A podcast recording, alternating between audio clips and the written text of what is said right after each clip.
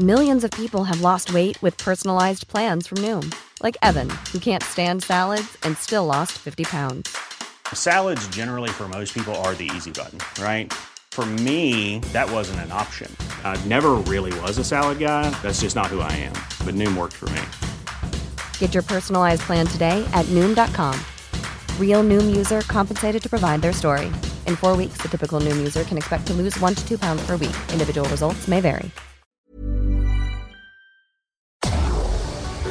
Tarde a tarde, lo que necesitas saber de forma ligera, con un tono accesible. Solórzano, el referente informativo.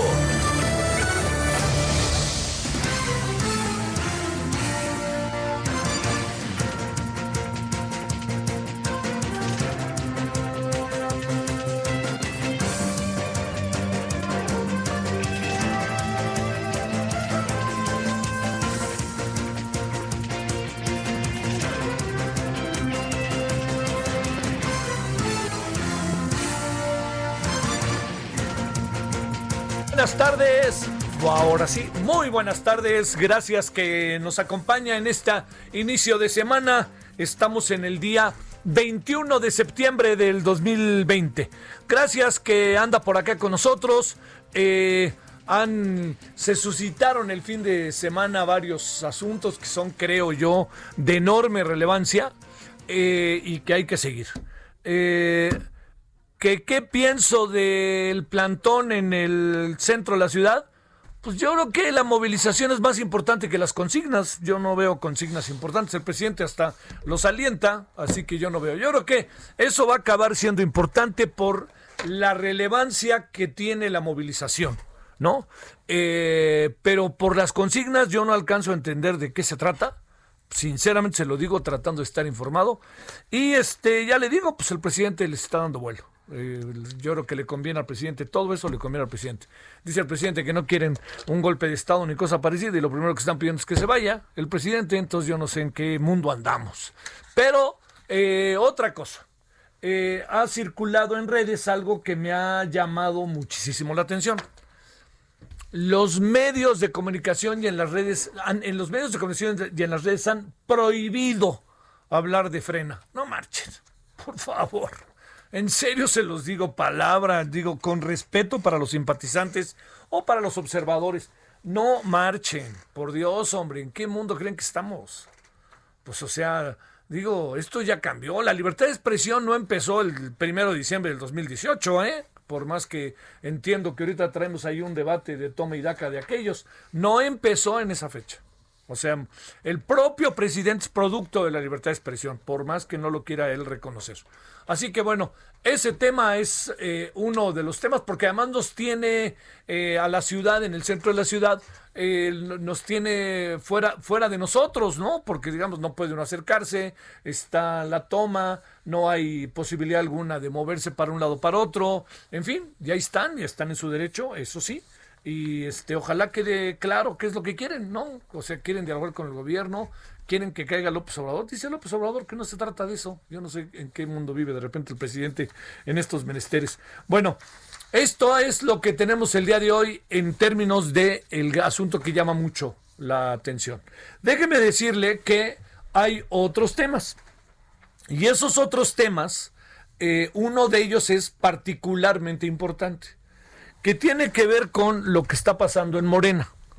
Eh, mire, la elección para, para eh, la elección para presidente o presidenta de Morena les está causando enorme problema a los militantes. Y yo creo que si el presidente no alcanza a apreciar, eh, bueno, claro que lo sabe, pero él, él, lo que más importante que él debe tener es apreciar que eh, hoy estamos con algo que, no, no alcanzo yo a entender bien, que es eh, si el presidente ahorita lo que hace es no darle relevancia a Morena, está en juego su futuro, ¿eh? Está en juego su futuro. ¿Por qué? Porque el futuro pasa ni más ni menos que por el triunfo electoral. O sea, si no hay triunfo electoral, el presidente va a estar en una situación sumamente complicada. O sea, ¿qué quiero decir? No va a poder consolidar su proyecto porque no va a tener un apoyo nacional como él quiere a través del Congreso, Cámara de Diputados, pero también a través de los congresos locales con la fuerza que pudieran tener los gobernadores.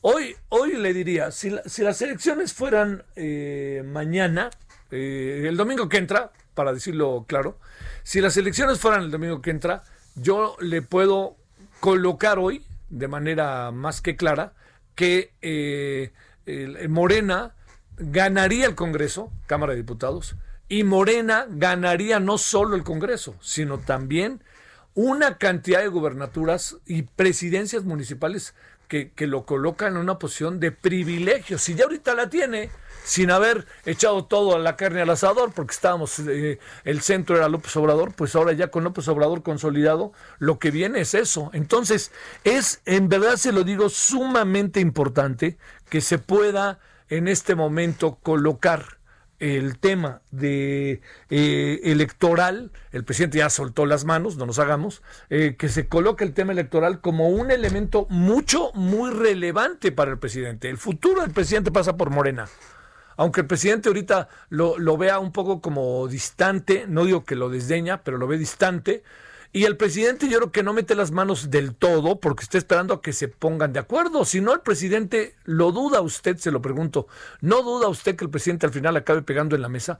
Va a pegar en la mesa. ¿Por qué? Pues porque sabe lo que se juega y lo que se puede perder ahí. Es mucho lo que se puede perder. Usted imagínese Morena dividido. Usted imagínese que se divide y entonces algunos se van a un partido, a otro partido como candidatos externos. A ver, que unos cuatro o cinco candidatos se vayan como candidatos externos de Movimiento Ciudadano, que ya ve que Movimiento, Ciudadano no exige la militancia. Entonces, esto Le, le, coloca muchas cosas que en el propio Cámara de Diputados pueden ser difíciles, porque por más que haya reelección, pues algunos no van a pasar la reelección, ¿eh? No, no, o sea, el hecho de que Morena esté donde está, eh, tiene su pro, que es haber triunfado, tener, estar en un lugar de privilegio, pero ejercer el poder en un porcentaje, yo diría que casi el 100%, tal cual, pues ¿qué hace? Pues este, deteriora, ¿no? Desgasta, no es tan fácil. Y hay muchas cosas en, en lo local que la gente no quiere a Morena, ¿eh? En lo local. ¿Qué es lo que sucede? El presidente mismo, por más que hable del 70%, hay una clase media que cada vez lo ven, ya no lo quiere tanto, ¿no? Lo quiso como una alternativa, pero ahora que lo ve, pues puede tener sus claras diferencias con él. Y eso se puede manifestar a través de algo que es importantísimo, que nos hemos dado cuenta, sobre todo que tanto se apela estos días a ello, que es ni más ni menos el voto. Entonces los ciudadanos somos conscientes del voto. Y al ser conscientes del voto los ciudadanos, pues estamos sabiendo que en las elecciones del próximo, eh, del año que entra, las elecciones del 2021, pues es importantísimo el, ir a votar y decir yo quiero esto, quiero esto, quiero esto otro, así de fácil. Y yo creo que la carrera va a estar a todo lo que da, ya se empieza, que todo el mundo se empieza a mover, ¿no?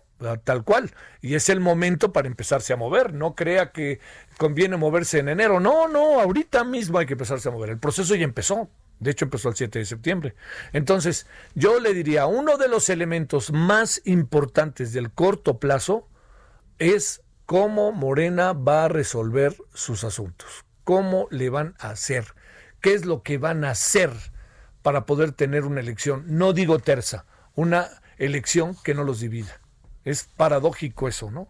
Una, eh, la izquierda históricamente ha vivido eh, todo, este, eh, todo lo que ha vivido la izquierda en México, en todos sus procesos de elección, han sido dificilísimos dificilísimos. El PRD en el último proceso electoral terminó en dos por tres, pero pues ahora sí que en el PRD están a ver quién cierra la puerta. Pero, los, pero digamos, recuerden ustedes lo que ha pasado con el PRD los anteriores, con Rosario Robles, por ahí apareció Pablo Gómez, y luego lo que pasó con los chuchos, y luego lo que pasó con el único que lograba mantener toda la hegemonía era el ingeniero Cárdenas, pero yo le diría, este, hasta cuando ganó López Obrador, que a mí me tocó conducir uno de los debates del PRD, pues se estaban dando con todo y al final no creo que quedaron muy bien. Tan es así que al paso del tiempo López Obrador le dijo al PRD ahí se ven, ¿no? Bueno, se fue al jefe jefatura de gobierno de la ciudad, pero nomás pudo decir ahí se ven, ahí se ven, ya no aguantaba por ningún motivo, este, ya no aguantaba por ningún motivo, pues entre otros la hegemonía de ciertos grupos, entre ellos los chuchos. Dicho de otra manera, yo le diría, este asunto es un asunto que no puede perderse de vista, que es uno de los grandes asuntos de estos días. La definición de Morena, de quién va a ser su próximo presidente, presidenta, su secretaria general, secretario general, es, le diría yo, es este fundamental, es importantísima por una razón central. Porque para que López Obrador pueda consolidar su proyecto, requiere al partido. Así de fácil. Sin el partido no va a poder. Un partido dividido, un partido roto, que se cuide López Obrador, ¿eh? Porque va aquí va, van a pasar cosas y él no va a poder consolidar su proyecto. Él, él quiere al partido para eso y el partido lo hizo a imagen y semejanza de él. Lo que pasa es que de repente, pues el partido también está formado hasta por gente que salió en una tómbola, pues entonces imagínense lo que va a pasar ahí adentro, ¿no? No está tan fácil. Bueno, ese es el segundo asunto. Tenemos el plantón como un asunto importante. Ya, no, hombre, no anden diciendo que no se puede hablar del plantón, por favor. No sé de dónde sacan. O sea, ¿qué es lo que quieren ahí en las redes? Yo leí y dije, bueno, pero si hay gente que ni sabe que hay un plantón. Así de fácil. Que no le concede tanta importancia al grupo. Hay gente que sí. Pues así funciona la vida. Pero hay gente que le vale, incluso. Hay gente que si algo no quiere es el plantón, porque no la dejan trabajar en el centro. Así de fácil. Bueno, ese es lo otro. Lo, último que le, que, le, que le planteo como un, un, este, un elemento importante es, yo creo que, yo no sé si se tiene, eh, yo no sé si se tiene un justo diagnóstico, sí, ahí va, un justo diagnóstico sobre lo que está pasando en Chihuahua. Yo este fin de semana platiqué con diferentes personas. Eh, no platiqué con gente de gobierno, que quede claro. Platiqué con personas que viven en Delicias, e incluso personas que yo conozco de muchos años. Y están muy enojadas eh, con el presidente porque el presidente cree que este es un conflicto político y es un conflicto de otra naturaleza que los tiene hartos año tras año de un acuerdo que están heredando generaciones y generaciones de Chihuahua y del país, de un acuerdo que se hizo con el tema del agua. Entonces, desde 1944. Entonces, hay mucho, hay, hay, un poco de encono, le diría yo, ¿eh? hay ahí como hartazgo, incluso me atrevo a decir, respecto a las reacciones del presidente, porque el presidente lo quiere todo remitir a este es un asunto del PAN yo, le digo, no dudo que el PAN se quiera aprovechar. El gobierno es del PAN, del, de Javier Corral. Pero también le digo que con lo que yo he escuchado, es un asunto que parte de una movilización genuina hombres y mujeres de Chihuahua que dicen hasta aquí llegué, sobre todo cuando empiezan a soltar el agua antes del acuerdo, el 24 de octubre, y se, van, se empiezan a quedar sin agua.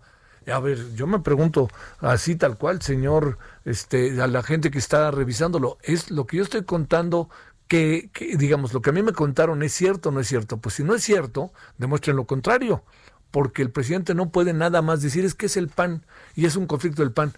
Espéreme, allá adentro hay un conflicto que se está menospreciando y que me parece que es un conflicto que puede alcanzar una dimensión mayor, pero mucho mayor de la que de la que estamos viendo ahora. Así de fácil. Bueno, este habrá que ver. Este tema le vamos a seguir, ¿eh? al tema de Chihuahua, para tratar de conocer exactamente bien, seguir dándole vueltas y vueltas y vueltas para tratar de tener el mejor diagnóstico de lo que está sucediendo precisamente en la ciudad de, de Delicias como centro, porque se encuentra a 100 kilómetros de, eh, de la boquilla. Bueno, y cerramos antes de irnos al resumen con eh, lo siguiente. Sí, ya sé que perdieron las chivas. No escondo mi dolor, pero este lo que sí creo es que algo pasa. Hasta la playera de la América trajeron hoy. Pero sí algo pasa, fíjese, en el Guadalajara. Yo, yo no sé si hay ahí algo adentro que no alcanza a, permitirle al Guadalajara este, desarrollarse porque, pues oiga, sin la menor duda tiene muy buenos jugadores. ¿Sabe qué creo yo? Que el tema es, eh, son los niveles de exigencia que tienen los equipos. El, eh, al América se le exige todo el tiempo, todo el tiempo, o sea, que ya jugaron mal, ganan tres partidos seguidos y fuera piojo, y así viven en el América. Y en el, Guadalajara son como un poquito, somos como con, yo no, yo no tanto, ¿no? Pues a pesar de que le voy al Guadalajara, pero como condescendientes, entonces el Guadalajara juega y si gana o pierde, le da, da la impresión de que como que da igual y no da igual, no da igual porque pues el fútbol así es, digo, lo digo hablando estrictamente en términos del deporte del fútbol. Bueno, y para lo que les interesa, el Manchester City acabo de ver ahorita, le ganó al Wolves del señor Jiménez que dicen que el Real Madrid quiere soltar 50 millones de morlacos para irse al Real Madrid, este Raúl Jiménez, que por cierto perdió 3-1 con el Manchester City, el gol de los Wolves lo metió Jiménez, que eso es bonito para el fútbol y para el deporte. Bueno, oiga, pues vámonos, le cuento algunas cosas de este fin de semana. Solórzano, el referente informativo.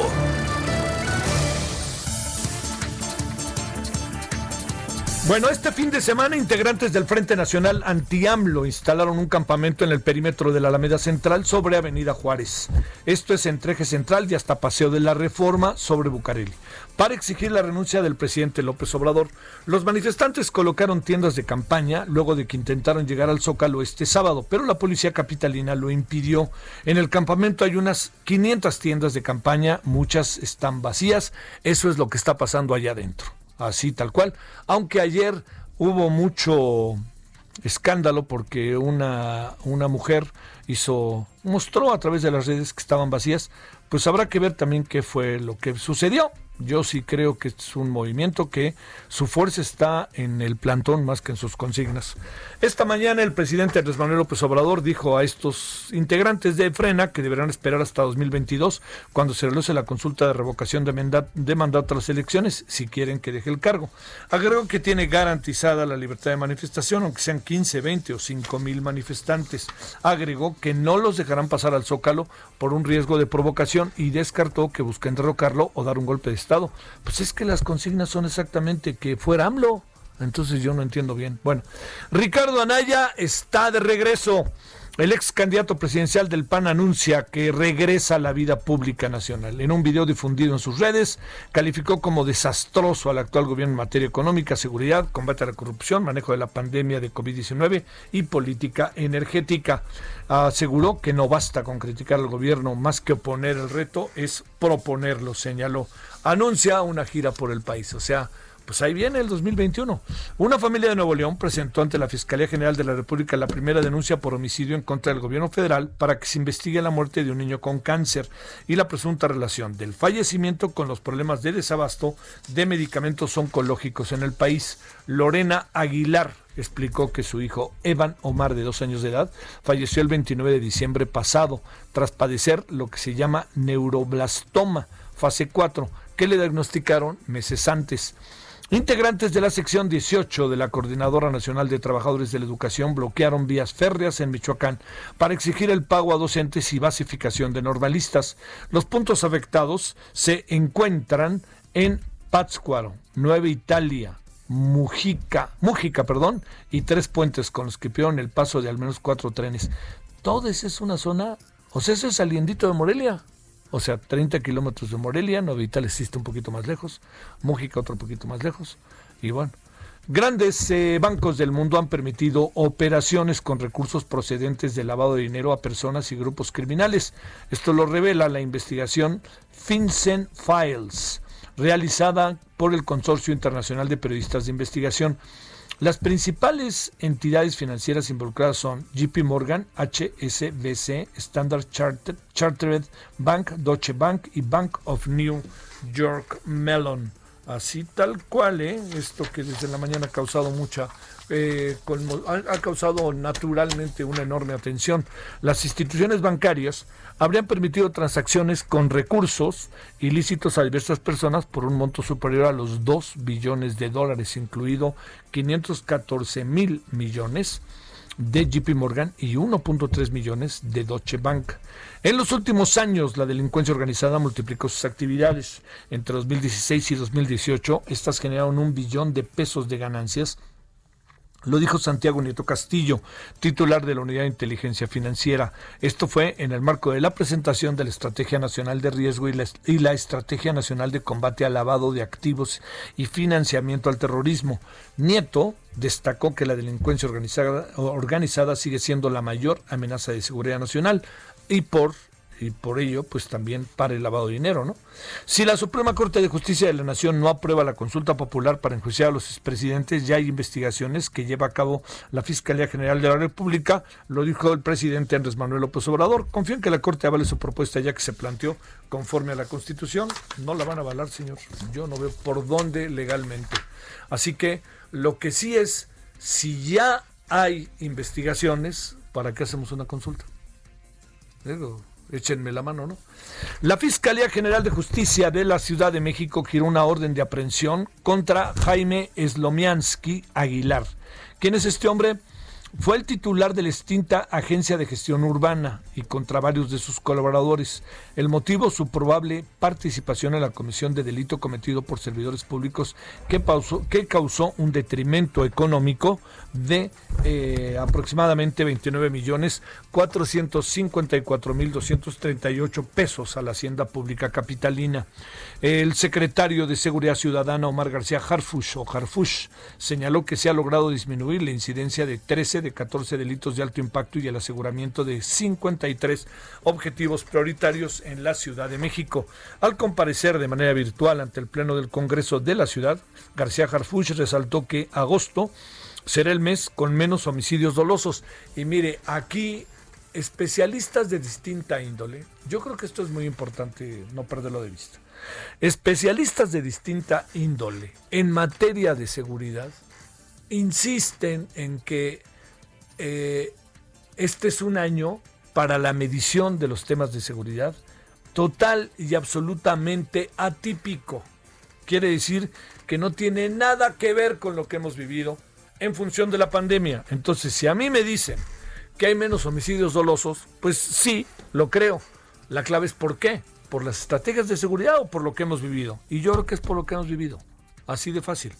Este lunes 21 de septiembre, alrededor de, están de vuelta eh, los UNAMitas, eh, alrededor de 350 mil estudiantes de la UNAM en todo el país iniciaron vía remota y en condiciones inéditas derivadas del COVID-19 su ciclo escolar 2020-2021. Las clases comenzarán de manera paulatina a lo largo de la semana y hasta el próximo lunes 28 de septiembre, según lo haya determinado la autoridad de cada facultad, escuela o plantel de bachillerato.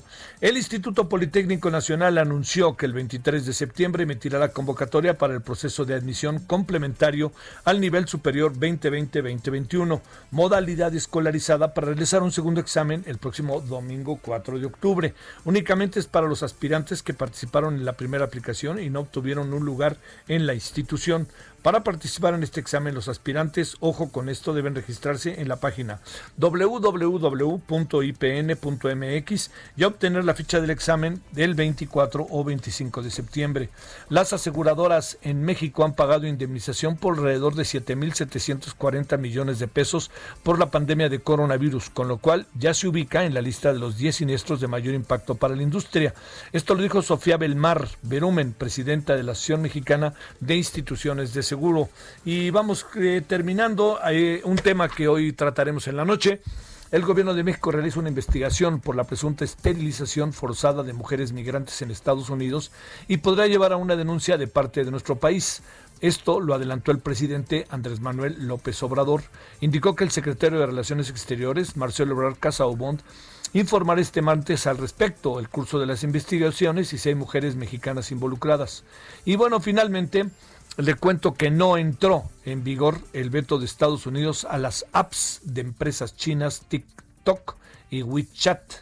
Eh, ByteDance, la empresa propietaria de TikTok, consiguió una prórroga al confirmar un preacuerdo de venta del 20% de la compañía a Oracle y Walmart. En tanto, WeChat, WeChat evitó el veto, gracias a, que un juez de California bloqueó la orden del gobierno de Trump. Oiga, hay un asunto como para no perder de vista, eh, que es importante, es el que hoy trae la el reforma sobre un personaje que ha estado muy ligado a la educación, que es Emilio Sabadúa, que asegura que pues es parte él de una de un eje ahí importante que tiene que ver con la estafa maestra. Entonces, pues, este entrará la investigación, no sabemos ahí qué vaya a hacer, pero hay como datos muy concretos y específicos ¿eh? de, de lo que está sucediendo con, con, o sea, de la presunta participación de Emilio Cebadúa en todo esto. Esperemos, yo en esto soy, créame, más vale tener enorme, enorme cuidado para no no adelantar juicios, pero de que hay un asunto delicado, sin la menor duda, ¿no? Sin la menor duda. Bueno, gracias que nos acompaña. Son ahora las 16 con 24, casi 25 en hora del centro. Vamos a una pausa y tenemos varios asuntos. Nos va a contar Iván Saldaña cómo está esta mañana con muchas de las cosas que han pasado en la Ciudad de México, particularmente.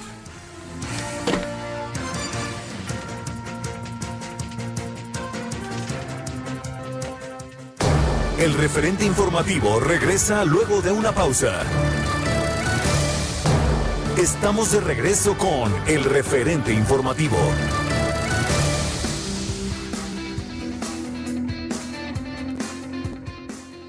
Amigos del referente informativo? Qué gusto saludarlos esta tarde de lunes. Y yo les digo lo siguiente, ¿ustedes quieren poner a prueba qué tantas habilidades financieras tienen? Bueno, pues para eso ya está listo Fernando Kerr de Reto Actinver, que nos va a platicar todo, todo sobre estas semanas del Reto Actinver, de qué se trata, por qué debemos de inscribirnos, para quiénes son. ¿Cómo estás? Muy buenas tardes, Fernando Kerr. ¿Qué tal? Muy buenas tardes. Mucho gusto en saludar y un gran saludo al auditorio. Perfecto, pues cuéntanos, ¿qué tenemos que aprender en este reto Actimber 2020? Claro que sí, pues tenemos mucho que aprender. Realmente eh, esta experiencia financiera, es de lo que se trata el reto Actimber, de eso se trata, de darnos las herramientas necesarias para entender el mundo eh, de las finanzas y poder tener una estrategia patrimonial de la mano de, los mejores. Esta, esta experiencia financiera que es el reto Actimber, eh, la última, digamos, fecha que tenemos para poder participar es el 4 de octubre. Por eso es muy importante el inscribirnos cuanto antes. Parte de tres premisas. La primera es el aprendizaje. Esto quiere decir que vamos a tener webinars, cursos de la mano de los especialistas, de los expertos, tanto de Actimber, de la Bolsa Mexicana de Valores y de las empresas invitadas que vamos a tener eh, en estas semanas. Ya están desde ahorita los cursos, por eso es muy importante pues lo más pronto posible eh, inscribirnos. Una vez que yo tenga este aprendizaje, esta experiencia eh, financiera que es el reto Actimber me va a dar la posibilidad de implementar lo que yo aprendí o lo que yo ya sé previamente a través de un simulador que va a estar recreando los movimientos de la bolsa. Vamos a tener la oportunidad de comprar acciones de las empresas que más nos gusten y se va a estar moviendo de acuerdo al precio real de las acciones, ¿no? Y la última premisa, que también es muy interesante, toda competencia, pues debe buscarse una victoria en el sentido de que no solamente voy a poder pues medirme a través del simulador, sino voy a tener la posibilidad al cierre de, competir por premios. El primer lugar son 500 mil pesos, el segundo 250 mil, el tercer lugar 100 mil y en total hay más de 2 millones de pesos en premios. Entonces, pues adelante, dense la oportunidad de conocer lo que es el reto Actimber y lo que puede cambiar en sus estrategias patrimoniales. Así es, claro. Fernando Kerr, bueno, dime, tenemos las semanas que ya se están acabando, entre más pronto nos inscribamos mejor, vamos a aprender a competir, a ganar, como bien lo señalas, y tenemos hasta qué día, a ver, para irle midiendo ahí cómo está el asunto. Tenemos hasta el 4 de octubre, sin embargo, si yo me inscribo hoy, a partir de hoy empiezo a tener los cursos que mencionaba, la, la información de valor que, vamos, que va a estar muy bien eh, transmitida por parte de los expertos. Estos cursos, importante señalar, eh, son totalmente incluyentes. No importa si yo tengo un conocimiento previo o no, se adaptan al conocimiento o al perfil financiero que tengamos y están abiertos desde ya. El, último día es el 4 de octubre, pero realmente eh, para sacar el mayor valor agregado, mientras más pronto lo pueda hacer, más enriquecedora será mi experiencia. Claro, ¿a dónde nos podemos inscribir? ¿Qué tenemos que hacer? ¿Cuánto cuesta? Porque seguramente nos estamos preguntando eso. Por supuesto, en retoactimber.com vienen todos los detalles. Ahí mismo viene la forma de pago que es muy sencilla. El costo es de mil pesos masiva y tenemos por ahí eh, alguno, algún precio especial que son 500 pesos masiva, a ex participantes, a profesores, a alumnos no mayores a 25 años y adultos mayores de 60. Cuéntanos, ¿quiénes son los que dan los cursos? Claro que sí, los cursos es algo muy importante, ¿no? Y qué bueno que lo comentas. La información es básica en, el mundo financiero, pero la información que verdaderamente me genera un valor. Por lo tanto, tiene que venir de la mano del que sabe, del especialista. En este caso, estos 35 cursos que vamos a tener eh, para nuestros para todas las personas que se inscriban con nosotros, para nuestros participantes, son tanto de expertos de, de Actimber, nuestros especialistas de producto y de estrategia, pero también va a haber eh, participantes eh, de la Bolsa Mexicana de Valores. Eh, y finalmente varias empresas que están invitadas al reto, sus analistas, sus especialistas van a poder tener contacto con nuestros con, con, los, las personas que se inscriban al reto y van a tener pues por ahí información que no siempre se puede obtener de, de la mano directa de quien está eh, pues más profundo en el medio, ¿no? Claro. Bueno, amigos, tenemos hasta el 4 de octubre para inscribirnos al reto Actinver. Tengo entendido que es el, el año 12, ¿verdad? Ya, ya van 12 ocasiones que tenemos este reto, ¿no? Así es, así es, este reto 2020 pues viene ya muy renovado, como comentábamos, con, con una premisa muy fuerte de generar esta cultura financiera, de acercar a la gente al mundo financiero ver que la información no es tan difícil de leer y que realmente es una excelente opción para el diseño de una estrategia de inversión, tanto personal como familiar. Perfecto. Mi querido Fernando Kerr, muchísimas gracias y a inscribirse. Tenemos ya hasta el 4 de octubre. Gracias a, gracias a ti, este, un saludo muy grande y bienvenidos todos para, para inscribirse al reto Timber. Perfecto, gracias. Hasta luego. Continuamos en aquí en el referente informativo. Solórzano, el referente informativo.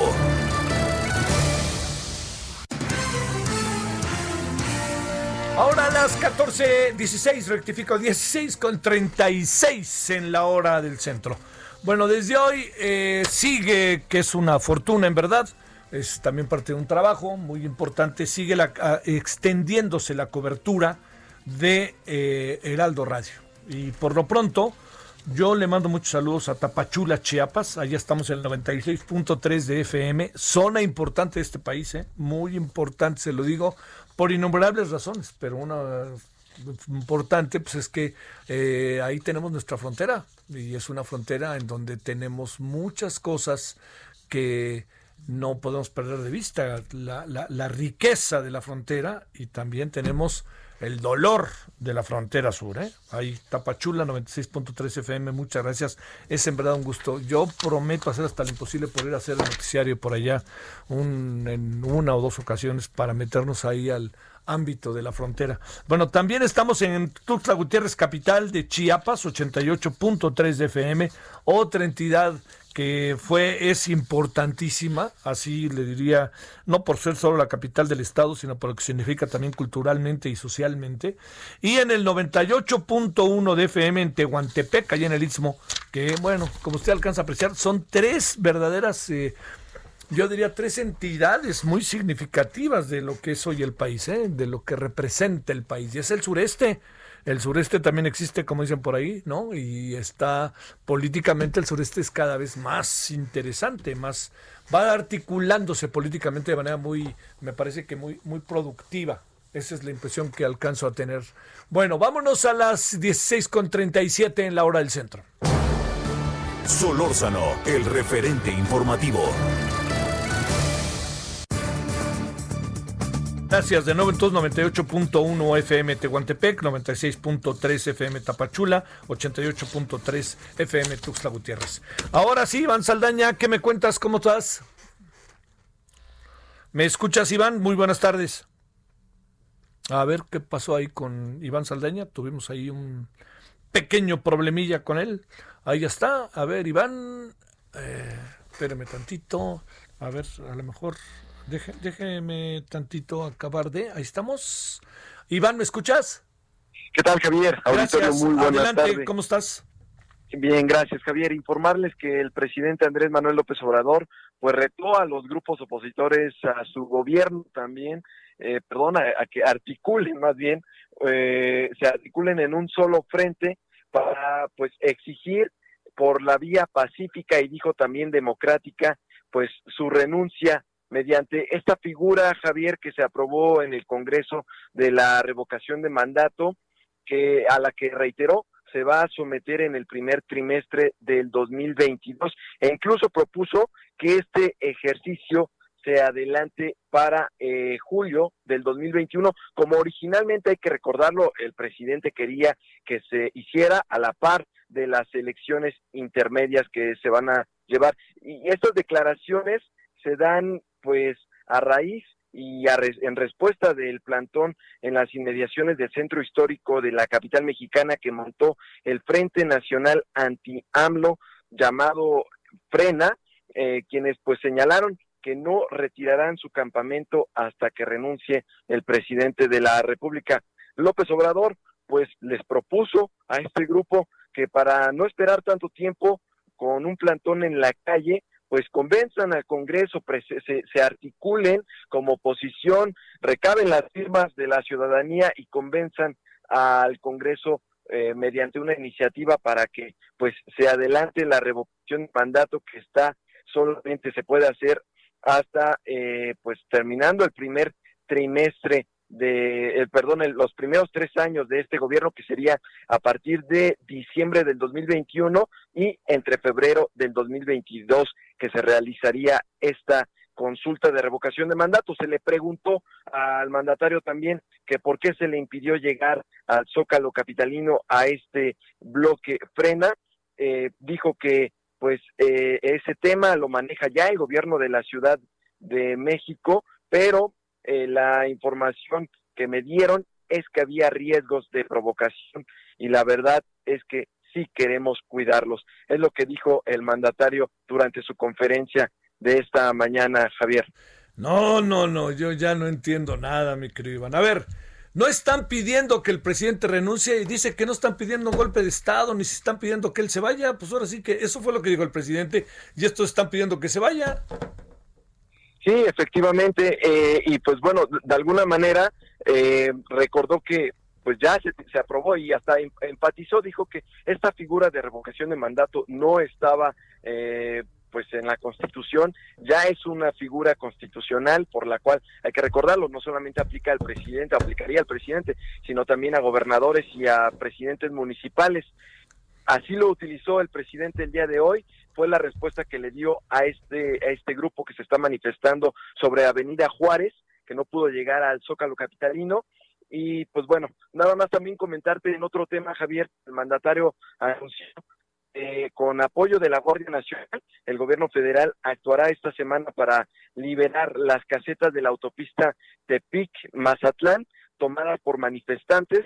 Dijo que ya no se va a permitir dicha práctica en todo el país porque es como el guachicol de las carreteras, pues deja pérdidas millonarias al erario aseguró que están avanzando en un operativo para evitar que se tomen las casetas porque ya se estaba convirtiendo en una práctica tolerada de en todos lados sin causas y es y lo cito textualmente Javier dijo sin causas de fondo y ya era solo para sacar dinero aseguró que con estas medidas que ya han ido tomando desde el inicio de su mandato a la fecha, pues han podido evitar pérdidas para la hacienda pública por siete mil diecinueve millones de pesos. Se refirió específicamente a que han protegido bien ya la autopista, eh, pues autopistas como la México Cuernavaca, entre otras, y pues dijo que ya no se va a permitir y hay que recordarlo que pues han habido en 10 estados, en 10 estados hasta el momento hay información de que pues alguna gente está tomada y por la que van en esta semana es por la autopista Tepic-Mazatlán, Javier. Esto de la otra tranza de un rancho con Felipe Calderón, este, exactamente de qué se trata, ¿eh? Sí, efectivamente, pues lo reveló también durante esta conferencia matutina, dijo que pues en el gobierno de Felipe Calderón hubo, y lo dices bien, otra tranza con la compra de un rancho en Sinaloa que encabezó su ex secretario de Gobernación, Fernando Gómez Montt, cuando éste ocupaba el cargo de director de Fondo Nacional ah, de Fomento al Turismo, este organismo Fonatur, eh, informó que mediante la mediación de Fonatur, pues se compró al ex gobernador de Sinaloa, Antonio Toledo Corro, un terreno en la playa del estado de pues por un pagando, el gobierno pagó un precio de casi 100 millones de dólares, Javier. Cuestionó el valor eh, de este, eh, pues lo que pagó el gobierno federal por este terreno, así lo cuestionó el presidente López Obrador, y también la utilidad de este mismo, dijo que se pudo haber invertido más en el desarrollo del puerto de Mazatlán o en cualquier otra cosa y dijo que se va a hacer muy difícil pues, señalando que pues no lo valía y por eso es que lo llama otra tranza en, en el gobierno de Felipe Calderón. ¿Se está persiguiendo de a través de la justicia o es un asunto que ya ahí quedó o qué? Realizar a ver, a ver, espérame tantito, este, Iván, se anda, anda, a ver, si podemos este, fijar bien, como que se anda perdiendo la señal. A ver si. Bien. Ahí te escuchamos bien. A ver, ¿hay, hay, hay un seguimiento, pues, de carácter legal o ahí quedó? Dijo que se van a realizar auditorías, Javier, durante para todos los terrenos, sobre todo dijo que hay muchas irregularidades en la compra de terrenos en la playa, que este terreno está sobre la playa y pues bueno, de ahí se estaría procediendo. Como tal, no informó de una eh, denuncia penal sobre este terreno, pero sí dejó claro que se están realizando las auditorías y por medio de las auditorías es eh, por la vía en que se empezaría a proceder, Javier. Sale, sale, sale. ¿Dónde estaba, por cierto? Dijo eh, que está en Sinaloa, casi en los límites con Nayarit. Es, sí, la Riviera Nayarita, sí. Efectivamente. Te mando un saludo, Iván. Buenas tardes. Muy buena tarde a todos. Gracias, mucha información hoy en la mañana. Bueno, vámonos a las 16 con 45, casi 46 en la hora del centro. Solórzano, el referente informativo. Si no lo sabía, se lo cuento y si lo sabe, déjeme repetirlo. Resulta que vamos a tener la frontera cerrada un mes más la frontera México-Estados Unidos, Estados Unidos-México, en lo que corresponde al tránsito de personas que no sean asuntos que les llaman esenciales. ¿Qué quiere decir? ¿Qué pasa con todo esto? Todo derivado del COVID. Está con nosotros el doctor Rodolfo Cruz, director del Departamento de Estudios de Población del Colegio de la Frontera Norte. Doctor Rodolfo, ¿cómo has estado? Buenas tardes. Hola Javier, buenas tardes. Muy bien, gracias. Eh, Oye, a ver, eh, tengo la impresión de que no tenemos muy bien la señal, entonces para que no le suframos al rato desde el principio que veamos cómo lo resolvemos para que quede eh, en buen, este, en buen, eh, que quede bien, que quede fidedigna, pues, ¿no? Y que no le demos vuelta para, este, para no meternos en líos. A ver, a ver, ahora sí me escuchas mucho mejor, Rodolfo. Sí, ya te escucho bien. Sale, muchas gracias. Oye, a ver, eh, la, información que de repente circula es que hay una eh, hay una idea de que mm, los mexicanos que quieren pasar por la frontera de Estados Unidos no los dejan si no son esenciales y de Estados Unidos para acá puede pasar cualquiera. ¿Es cierto eso y qué piensas del mes más? Sí, totalmente, totalmente, totalmente cierto perdón, oigo un eco, me estoy repitiendo. Sí, sí, espérame, no te preocupes. Bueno, sí, preocúpate, nosotros nos ocupamos y ni te preocupes, mejor este, estamos arreglándolo. Sí, rápidamente nos dimos cuenta, por eso. A ver si. A ver, a ver ahora, Rodolfo, ¿hay eco o no hay eco? Ok, no, ya, ya quedó bien. Venga de ahí, ahora sí. Bueno, mira, primero es cierto, de un inicio los ciudadanos estadounidenses nunca tuvieron ninguna restricción para el, para el cruce de norte a sur, es decir, cruzar desde California hacia Baja California, eso nunca hubo ninguna restricción, ningún cuidado, ninguna inspección en cuanto a cuestiones de salud y de eh, cuestiones de, de, del COVID-19. Sin embargo, como bien sabemos, de sur a norte sí hubo un cierre parcial, vamos a decirlo, eh, de la frontera para todos los ciudadanos mexicanos, este, aunque tuvieses una visa para poder cruzar, no ibas a poder cruzar si no desarrollaban una actividad esencial, algún trabajo esencial o algún permiso especial para ir a visitar al médico o para alguna otra actividad que se considere por ellos esencial.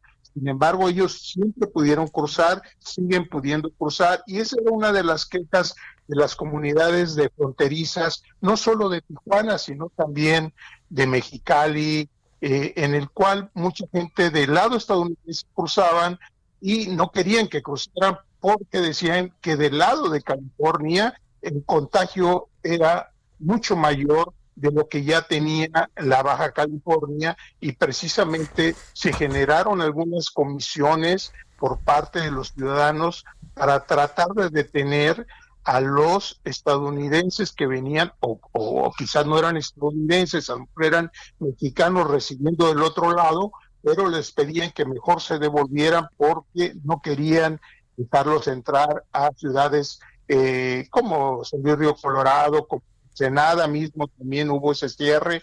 Entonces sí ha sido un poquito complicado.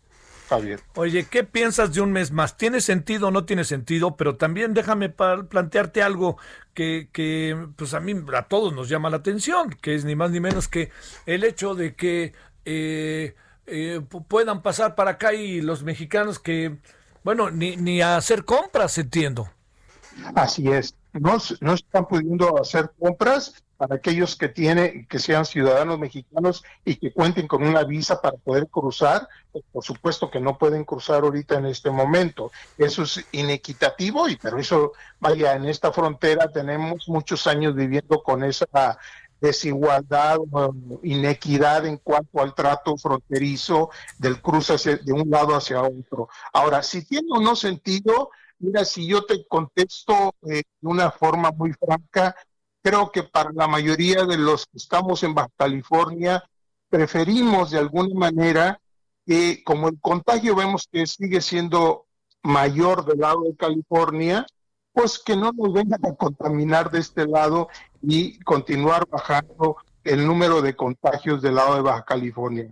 Esto no quiere decir que, por supuesto, todo el sector comercio eh, sí está siendo muy golpeado y si les preguntas a todos los restauranteros, a todos los de las farmacias, todos los sectores que han sido más impactados, pues todos ellos dirán que no tiene ningún sentido extender un mes más el cierre fronterizo. Pero lo que queda claro está en que de cualquier manera eh, se, mide con dos varas el asunto, ¿no? O sea, digamos, si yo paso para allá, más bien no paso para allá, pero de allá, sin importar a lo que vienen a hacer, vienen para acá.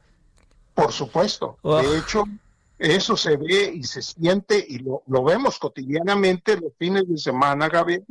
Eh, no hay un fin de semana en que no haya fiestas del lado de Tijuana, sobre todo de personas que se vienen a, que cruzan de, California hacia Tijuana y que se vienen, se quedan acá y ellos sí hacen fiestas, por supuesto, y invitan a medio mundo y, bueno, eh, eso es una eh, pues mala percepción por toda la comunidad fronteriza nuevamente de esa eh, desigualdad en cuanto al trato fronterizo de los cruces.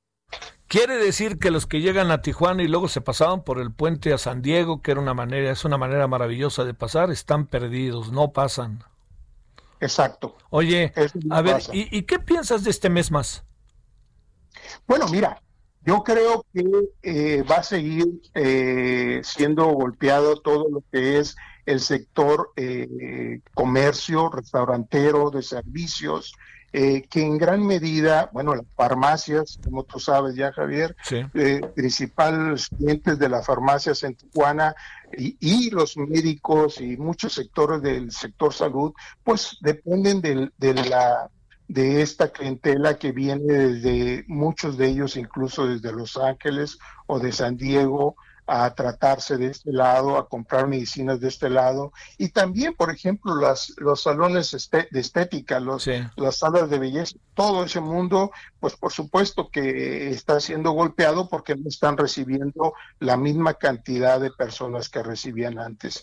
El caso de, por ejemplo, el Valle de Guadalupe, de igual manera, está ahí cierto cierre, eh, aceptan solamente hasta el 30% de comensales, aunque yo sí he visto que ya en este último mes en Baja California, en Tijuana, en Ensenada, ya han empezado a abrir eh, varios comercios eh, y bueno, pues eh, en términos económicos, pues sí, toda esta pandemia ha afectado de manera significativa. Doctor Rodolfo Cruz, Rodolfo, gracias que estuviste con nosotros. Gracias a ti, Javier. Hasta luego. El doctor Rodolfo Cruz, quien es el director del Departamento de Estudios de Población del Colegio de la Frontera Norte, con sede allá, una de sus sedes, la sede que está allá en Tijuana, en este, ahí eh, frente a Playas Tijuana, que es un, tiene una vista preciosa, este centro importantísimo en la vida del país. Bueno, oiga, a ver, hoy en la noche de qué vamos a hablar, vamos a hablar de qué vamos a hablar hoy en la noche, ah, vamos a hablar, ¿sabe qué? De este, es un asunto muy importante, ¿eh? eh lo que se el, ataque a, este, esterostomía, pero, pero es más bien que le han eh, muchas mujeres, bueno, mujeres hispanas, particularmente mexicanas, han sido pues auténticamente eh, agredidas por parte de autoridades estadounidenses respecto a, pues bueno, respecto a su vida, yo le voy a contar, ahorita voy vamos a la pausa corriendo, pero le voy a contar ahorita de qué se trata. Ojalá nos acompañe en la noche en el Televisión.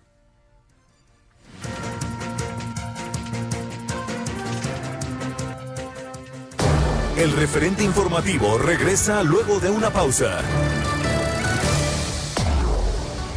Tarde a tarde, lo que necesitas saber de forma ligera, con un tono accesible. Solórzano, el referente informativo.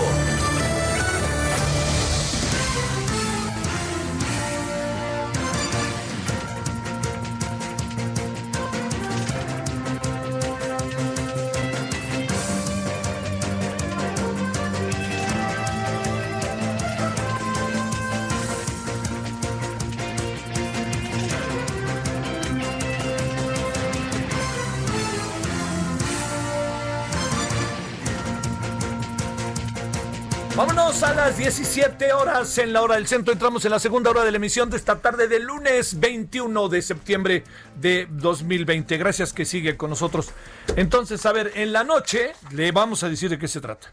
Hoy en la noche vamos a hablar de, bueno, de toda la información, por supuesto, la que tenemos del día, habrá que seguir qué pasó con, con, la, la mañanera y la, las diferentes interpretaciones del presidente. Ahora mandó a dar clases a Enrique Krause y a Héctor Aguilar Camín y a otros. Bueno, eh, y bueno, ya salió otro comunicado, ¿eh? Salió un comunicado de 650 personas y salió uno de, según ya no las conté, pero me aseguran y aseguran que es de 200, de 28 mil personas que acaba el presidente diciendo, pues es para el equilibrio, pues es ese mismo equilibrio que el presidente a veces no manifiesta, ¿eh? con todo respeto para él. Pero lo que sí le digo es que lo que, lo que es un hecho es que eh, eh, la mañanera de hoy estuvo movida, muy movida con diferentes temas. Y sobre todo porque ahí hay un plantón que yo insisto, este, sé que no no es muy simpático lo que digo para algunos, pero me parece que es un plantón en donde lo más importante es el plantón, porque las demandas no las alcanzo a entender para nada, ¿no? Y luego también viendo quiénes los apoyan, más allá de la genuina participación de mucha gente, pues también hace, hace, hace, cuestiona, cuestiona, diría yo. Bueno, pero hoy en la noche, además de sus temas del COVID-19, que ya sabe que ya, ya tenemos todo aplado, cada, ya no hay este camas ocupadas, pues claro, pues la gente, ¿cómo va a ver camas ocupadas si la gente no va, hombre? Por pánico de ir, por favor, y le dicen, no vayas si no te estás muriendo, casi, casi. Bueno, vamos a hablar con la doctora en la noche, Elizabeth Mayer, ella es académica en sabático del Colegio de la Frontera Norte en San Diego, California, y hemos hablado con ella en otras ocasiones. ¿Sabe cuál es el tema? La histerectomía que tiene que ver con las operaciones que le han hecho a mujeres migrantes, no solamente mexicanas, eh, en dos estados de la Unión Americana, en Georgia, uno de ellos, ¿no? ¿Y sabe a qué se debe? A que pues las esterilizan para que no tengan hijos, tal cual. Entonces hablaremos con, con, ella de este tema y tendremos toda la información. Tendremos COVID, tendremos, se acerca el sexto aniversario de la desaparición de los estudiantes de la normal Isidro Burgos. Todo eso está en la mesa hoy como temas importantes. Bueno, vámonos con Diana Martínez, mi querida Diana, ¿dónde andas? Buenas tardes.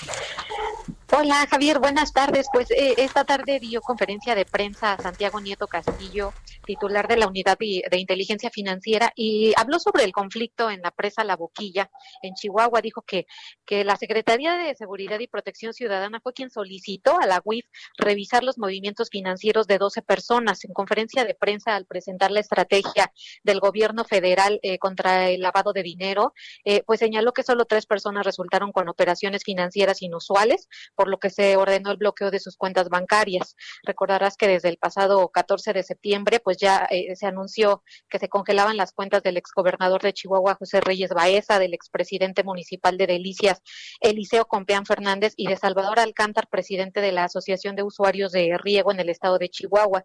Eh, Santiago Nieto explicó que el bloqueo de cuentas del alcalde pues tuvo efectos en, las del municipio de, de Delicias. Explicó que respecto a este municipio en ningún momento se incorporó a la lista de personas bloqueadas. Eh, sin embargo, eh, eh, pues tampoco hubo una, una, solicitud ante la Comisión Nacional Bancaria y de Valores, pero cuando se incorpora una persona a la lista de personas bloqueadas y es accionista o apoderado legal de alguna persona moral, pues el efecto es que se amplía el bloqueo hacia estas personas morales. Sin embargo, pues Nieto aseguró que la UIF ya desbloqueó 109 cuentas relacionadas con delicias y bueno, pues están en proceso de integrar toda la información para presentar las denuncias correspondientes ante la Fiscalía General de la República.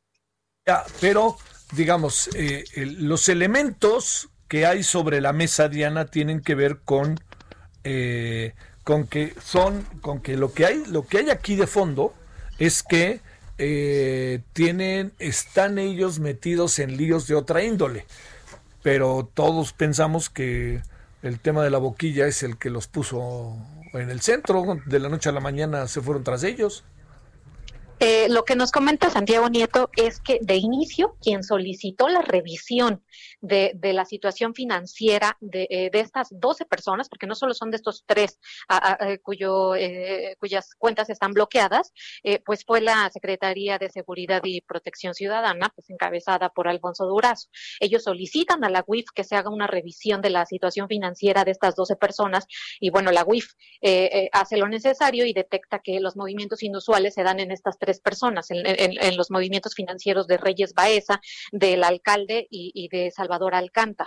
Eh, pero es justamente eh, por este tema que, ordenan el bloqueo. Entonces, derivado de eso, impacta, o derivado del, del, congelamiento de las cuentas del alcalde, impacta en el municipio de Delicias, pero no especifica eh, eh, porque en el caso de Reyes Baeza ya después se habló de este desvío de 129 millones de pesos, ¿no? Por, por el tema de la estafa maestra. Oye, nadie dice, bueno, hoy también ves lo que sacaron de Emilio Cebadúa en Reforma. No, nadie dice que, que no se haga. Lo que llama la atención es el momento en que se hace. Ese es ahí donde está buena parte del asunto controvertido, ¿no? Sí, exacto, exacto, porque era el tema en cuestión y derivado de eso salieron los 129 millones de pesos, ¿no? Ahora sí que qué casualidad, ¿no? Bueno, sale Diana, te mando un saludo. Buena tarde. Gracias. Vámonos con Charbel Lucio, vámonos contigo hasta Morelia, Michoacán, movidísimos, muchas cosas hoy. ¿Cómo estás, Charbel? ¿Qué tal, Javier? Buenas tardes. Pues platicarles que este lunes continúan los bloqueos en las vías del tren en Michoacán y es que hoy integrantes de la sección 18 de la Coordinadora Nacional de Trabajadores de la Educación eh, se apostaron sobre diversos tramos de la red ferroviaria de Michoacán. Los manifestantes exigen la asignación de plazas laborales para los egresados normalistas. Eh, también piden que se paguen adeudos que mantiene el gobierno estatal con los trabajadores de la educación. Hay que recordar, Javier, que el pasado jueves y viernes, normalistas egresados iniciaron una jornada de movilizaciones en las vías del tren en Uruapan y en otro municipio, en Arteaga. Eh, durante el fin de semana estos bloqueos se retiraron, sin embargo, pues hoy lunes amanecimos otra vez con bloqueos magisteriales, ahora en Pátzcuaro, en, el municipio de Mújica, en Marabatío y también en Uruapan. En los dos días de bloqueos de la semana pasada, la Asociación de Industriales del Estado de Michoacán reportó pérdidas eh, cercanas a los 100 millones de pesos por la parálisis en el tránsito de mercancía eh, productos agroindustriales y combustibles, sobre todo eso. Hasta este mediodía suman eh, seis trenes afectados que, eh, pues al no poder circular, pues están, están varados prácticamente, de los cuales tres vienen de Monterrey y tres están intentando salir de Lázaro Cárdenas. Ese es el reporte, Javier, desde Michoacán. Oye, y tomadas, este, las vías, siguen tomadas las vías. Así es, ya serían eh, tres días de bloqueo en estas vías desde la semana pasada y este lunes. Híjole, híjole, híjole. Pero bueno, este, eso no, no se ve que vaya a cambiar, ¿eh? porque además se va a agudizar con la cercanía de la fecha en la que se cumple un aniversario más de la desaparición de los estudiantes. Supongo que vendrá la solidaridad y nos quedaremos con ello, ¿no? Claro, porque esta, eh, bueno, la manifestación de hoy eh, fue realizada por los integrantes de la CENTE, pero pues hay un respaldo también de los jóvenes normalistas y los egresados y seguramente pues van a continuar estas protestas porque eh, lo que exigen sobre todo es también asignación de plazas para los egresados y bueno pues esta petición no se ve que tenga salida todavía. Saludos Charbel, gracias. Seguimos informando. Bueno, vámonos a las 17 con 9 en la hora del centro. Solórzano, el referente informativo. Bueno, vámonos hasta Tamaulipas, hasta Tampico. Mira lo que está pasando en Tampico que lo tiene Carlos Juárez. Adelante, Carlos.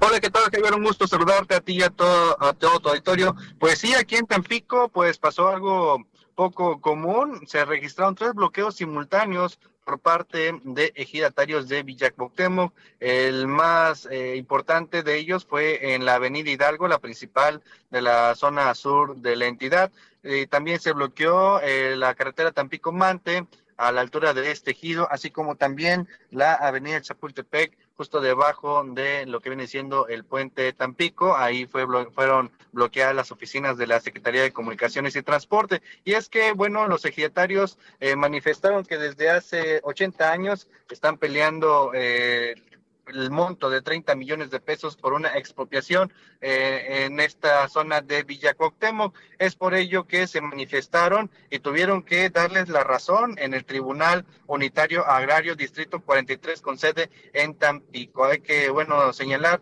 que se les va a pagar a estos 150 agricultores que encabezaron estos bloqueos, principalmente te digo en Tampico, Tamaulipas, donde afortunadamente la avenida Hidalgo pues ya quedó liberada luego de que se llega al compromiso de que en próximos 10 días se les estará pagando a los ejidatarios de Villa en el municipio de Altamira.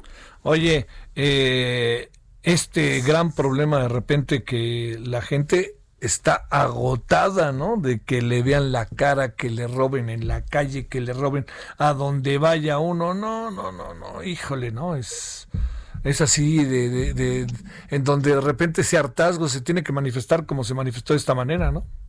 Así es, y bueno, y ya que tocas este tema justamente en Tampico, en Madero, el sector obrera, pues también ahí los vecinos ya están un poco cansados de los robos y anunciaron que van a hacer una cacería de ratas, así lo dijeron, porque pues hay un robo casi diario eh, la gota que derramó el vaso fue el, asalto a una miscelánea que era atendida por unos abuelitos y que, bueno, todavía se dio en el descaro de ponerse a fumar. Así que, bueno, los vecinos ya anunciaron que van a hacer justicia por su propia mano. Sale. Sale, Carlos. Saludos allá hasta Tamaulipas. Un saludo, muy buenas tardes. Gracias. Vámonos a las 17 con 11 en la hora del centro. Solórzano, el referente informativo.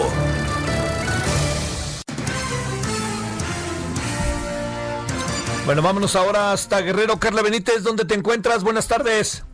Hola Javier, muy buenas tardes. Un saludo a tu auditorio. Pues te comento que aún con las restricciones que hay por coronavirus aquí en Guerrero, una comunidad festejó durante este fin de semana una fiesta patronal sin respetar las medidas sanitarias.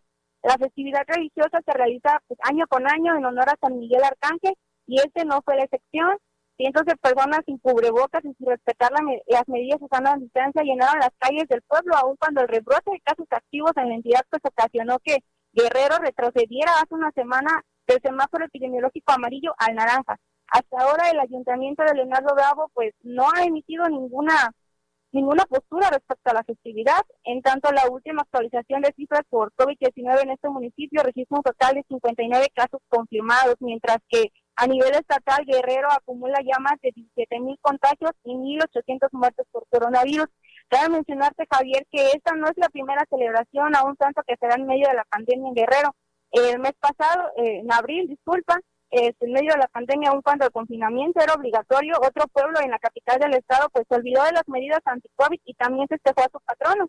El gobierno estatal ha exhortado a los ayuntamientos a reforzar las medidas de vigilancia y salud, sin embargo, pues hay personas, como en el caso de la comunidad de Chichihualco, en la zona centro de, de, Guerrero, que pues han omitido y siguen sin acatar las recomendaciones de salud, y es que es precisamente en esta zona donde se ha situado un repunte de casos activos y aún así pues las personas siguen sin, sin atender las recomendaciones. Ese es el reporte que te tengo, Javier. Carla, ¿cómo van los centros turísticos que, que además pues le dan vida y le dan dinero al Estado. Estoy pensando en Iztapas, Iguatanejo, en eh, Tasco, Acapulco, para mencionar los más conocidos. ¿Cómo van ahí la vida, eh? Bueno, mira, la semana pasada que Guerrero retrocedió a, pasó oficialmente otra vez a semáforo naranja, no se restringió el acceso a bares, centros nocturnos, casinos y demás, para precisamente no aceptar la entrada económica al, al Estado por lo mismo del puente que hubo por los espejos patrios. En ese fin de semana pasado y en este que pasó actualmente, Ixtapa reportó más del 50% de ocupación hotelera. Acapulco estuvo en un 30 y 32%, mientras que Tasco alcanzó nada más el 28%. La actividad turística es que pues ha sido bastante alta, aún con las restricciones que han tenido las autoridades, pues el turismo sigue llegando al estado, principalmente de la Ciudad de México las playas pues siguen luciendo abarrotadas y la verdad es que muy pocas son las personas que respetan las medidas como el uso de cubrebocas, la sana distancia y demás. Hay operativos en la costera, sí, en Acapulco los hay, pero aún así pues hay personas que caminan libremente sin, sin ninguna medida. Entonces el gobierno, tanto municipal como estatal, han reforzado los operativos, pero aún así hay negocios que siguen sin acatar las recomendaciones. Tal es el caso que ayer el Peleamentos y Espectáculos Municipal, pues clausuró dos, precisamente dos bares que estaban aglomerando a más de 300 personas en uno solo. Entonces, imagínate cómo, cómo va ahí el panorama. Oye, ¿dónde? ¿Y esos bares qué eran? ¿Ahí en el, qué? ¿En zona turística? En la zona costera, en la zona costera, eh, precisamente en la Condesa, exactamente. Oye, ¿y están qué haciendo? ¿Cerrando qué? ¿Abriendo a qué horas y cerrando a qué horas?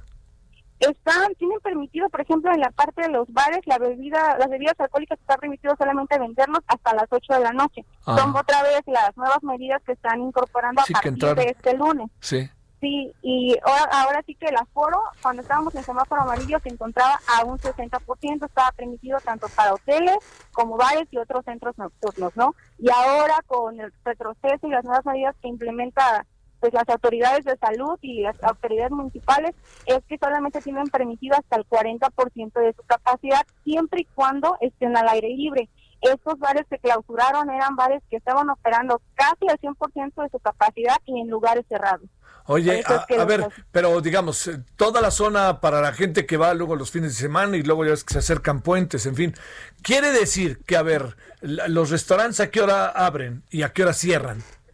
Los restaurantes, pues mira, varían los horarios. O sea, eso sí, la parte de la apertura no hay un negocio establecido. En la parte de restaurantes pueden operar hasta las 10, 11 de la noche. Con ellos no hay ningún inconveniente. Simplemente que si están en, durante su estancia solamente podrían consumir bebidas alcohólicas hasta las 8 de la noche. Ah, en los bares es donde sí hay un hay un horario restringido. es hasta las 10 máximo en tiendas de autoservicio, misceláneas u otras este, estancias, es hasta las 8 de la noche el horario permitido. En tanto en la playa y pues en, calles y demás no se puede consumir, no puedes caminar con ninguna bebida alcohólica. Bueno, eso tiene su lado bueno.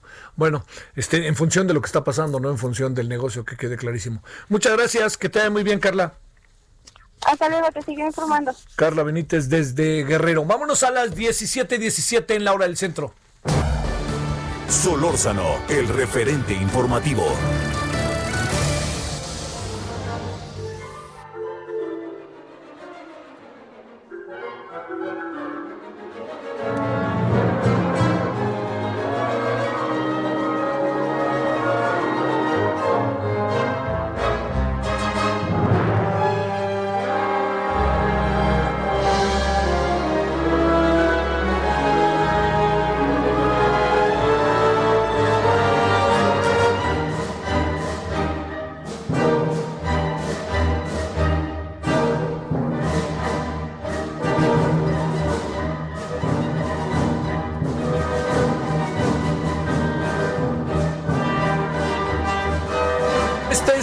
Parte de la obra de Charles Philippe Daniel Torres, compositor mexicano a quien tenemos en la línea. Eh, Charles Philippe, ¿cómo estás? Muy buenas tardes. ¿Qué tal, Javier? ¿Cómo estás? Un gusto estar aquí contigo. Es el gusto nuestro y lo primero que decimos es felicitarte. A ver, vamos a hablar de lo que pasó en Vilnius. Fíjate, yo conocí, eh, allá en Lituania era antes este, la Unión Soviética, ¿no? Era la Unión Soviética, efectivamente. ¿Te acuerdas, no? Oye, a ver, déjame preguntarte, ¿qué pasó ahí? Y hablaba con Leticia Bonifaz y me decía, no pudo ni ir porque no lo dejaban entrar. Todo eso es cierto. A ver, y luego vamos, primero vamos contando qué fue lo que pasó ahí y por qué ganaste lo que ganaste y con qué ganaste lo que ganaste. Sí, claro. Pues mira, lo que pasó, lo que pasa es que se hizo un concurso de composición, se abrió una convocatoria para, para obras nuevas inéditas para orquesta sinfónica. Yo vi la convocatoria y esto fue posiblemente en febrero de este año y lo tuve presente. Luego vino todo lo del COVID y demás y estando encerrado en mi casa, pues fue cuando realmente tuve tiempo de ponerme a componer.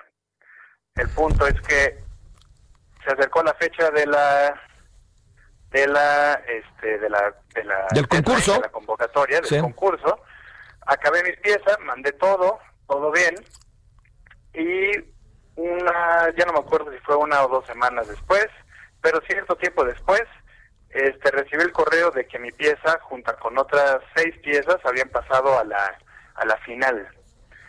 Y la final consistía o con, sí, consistía en un concierto que se iba a llevar allá a cabo en la, en la capital de, de Lituania, en Vilnius, donde se iban a tocar todas las siete obras y eh, un panel de jurados iba a seleccionar cuáles eran las tres mejores piezas, asignando primero, segundo y tercer lugar. Y este, esencialmente, cuando supe de esto, pues entonces dije, pues sería bueno ir. El gran problema pues eran todas las restricciones de tránsito enormes que había por el coronavirus. Em, entonces, pues tuvimos que hacer muchas cosas. Por suerte, este Leticia Bonifaz me ayudó muchísimo. Este, em, pues ella fue, como es conocida de mi tía, tuve la oportunidad de, de, platicar tantito con ella, de explicarle la situación y me dijo, pues vamos a ver si te podemos ayudar. Entonces, eh, el asunto es que nos comunicamos con el ministro de Cultura de Lituania para que él pueda dar un permiso especial para artistas. Eso fue parte de lo que se hizo. Y la otra era hacerme una prueba de COVID que fuera obviamente negativa para poder yo entrar al país. Este, para, lograr, así esto que te platiqué así súper rápido, en realidad tomó bastante tiempo y fue, fue complicado, pero eventual, lo bueno es que eventualmente se logró y em, pues finalmente logré subirme al avión y llegar a Lituania, fueron tres aviones para llegar. Y cuando llegué, pues eh, todo se transformó y todo fue bello ah, y agradable.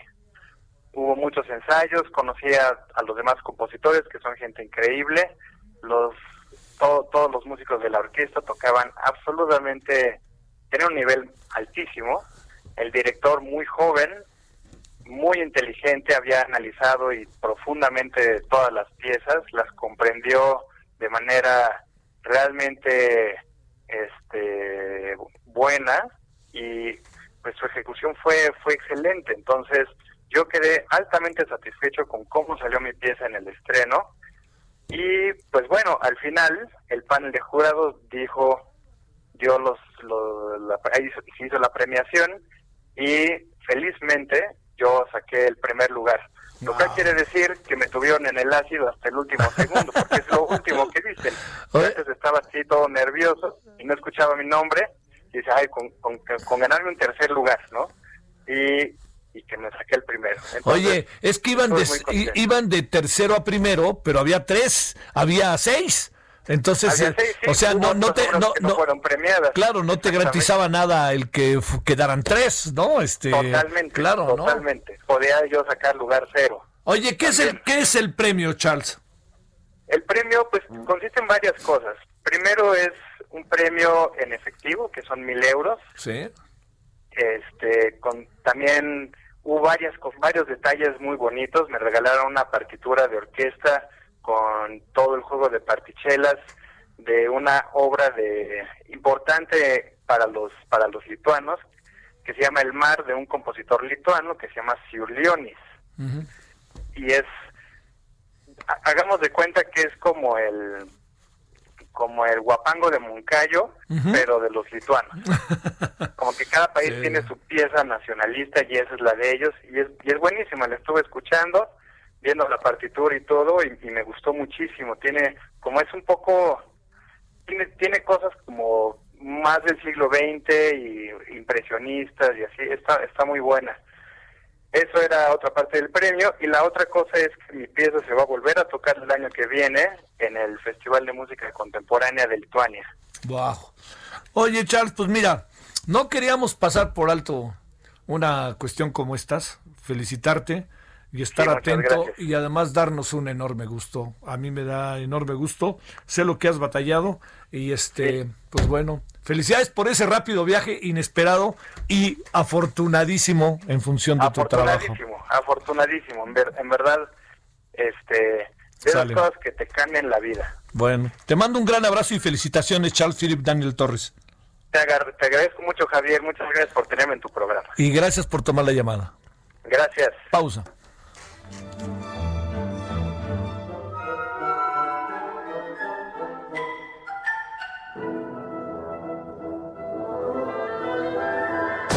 El referente informativo regresa luego de una pausa.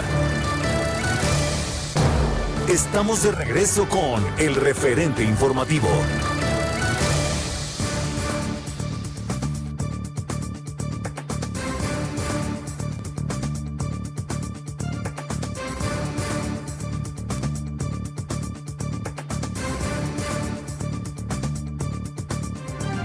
Las 17.30 en la hora del centro medio, la final de la emisión de este día, lunes, lunes 21 de septiembre. Un gusto, como siempre, tener la oportunidad de conversar con Antonio Lascano, biólogo y científico mexicano especializado en biología evolutiva, divulgador de la ciencia y un animador de este país, que eso es muy importante. Antonio, te saludo con gusto, ¿cómo has estado?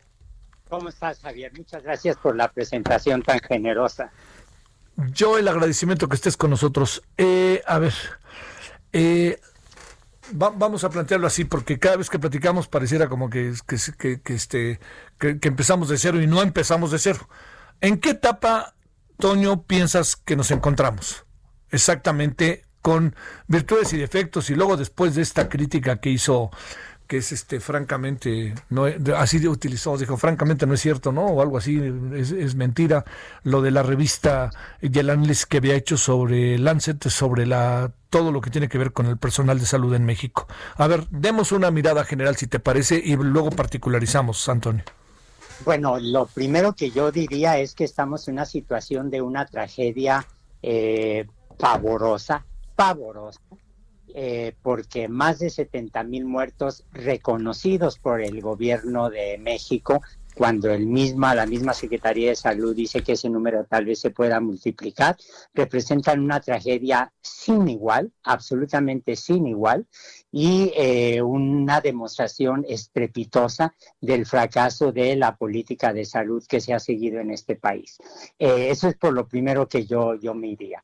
En segundo lugar, yo creo que cuando uno desmenuza eh, lo que no han dicho en público, pero que se encierra atrás del discurso oficial, es el reconocimiento de que primero se fueron con la idea de la inmunidad de rebaño, con la idea de que el virus iba a dejar a mucha gente eh, inmune ante nuevos ataques de, de nuevos ataques infecciosos y demás, eh, cuando evidentemente no se sabía la severidad de las consecuencias que se podía tener, cuando no se había visto las secuelas que te puede dejar en algunos casos la infección y el hecho de que alguna gente pensara que se estaban manejando las cosas científicamente, cuando tú ves que uno de las virtudes de la ciencia es que es capaz de corregir sus propios errores, es como la democracia. Eh, con el tiempo se corrigen los errores. Y aquí, para corregir donde uno ha errado, lo que tiene que hacer es ver cuáles son las evidencias y las evidencias de The Lancet son absolutamente tajantes, son definitivas. Dentro de esos 70 mil, más de 70 mil fallecimientos, hay un porcentaje importantísimo, uno de los más altos a nivel mundial, de miembros del personal de salud que han muerto por falta de equipo, por eh, la ausencia de insumos, por políticas inadecuadas y demás. Ahora, eh, aquí yo creo que hay que eh, decir que primero se apostó por la idea de inmunidad de rebaño, ya que se vio que eso no es lo que está funcionando ni podrá funcionar en ausencia de una vacuna. Ahora aparentemente creen que van a poder controlar la pandemia con la llegada de alguna de las vacunas que se están desarrollando. Este es un fenómeno muy general. En muchas partes del mundo la gente tiene una visión muy optimista sobre el significado de la vacuna.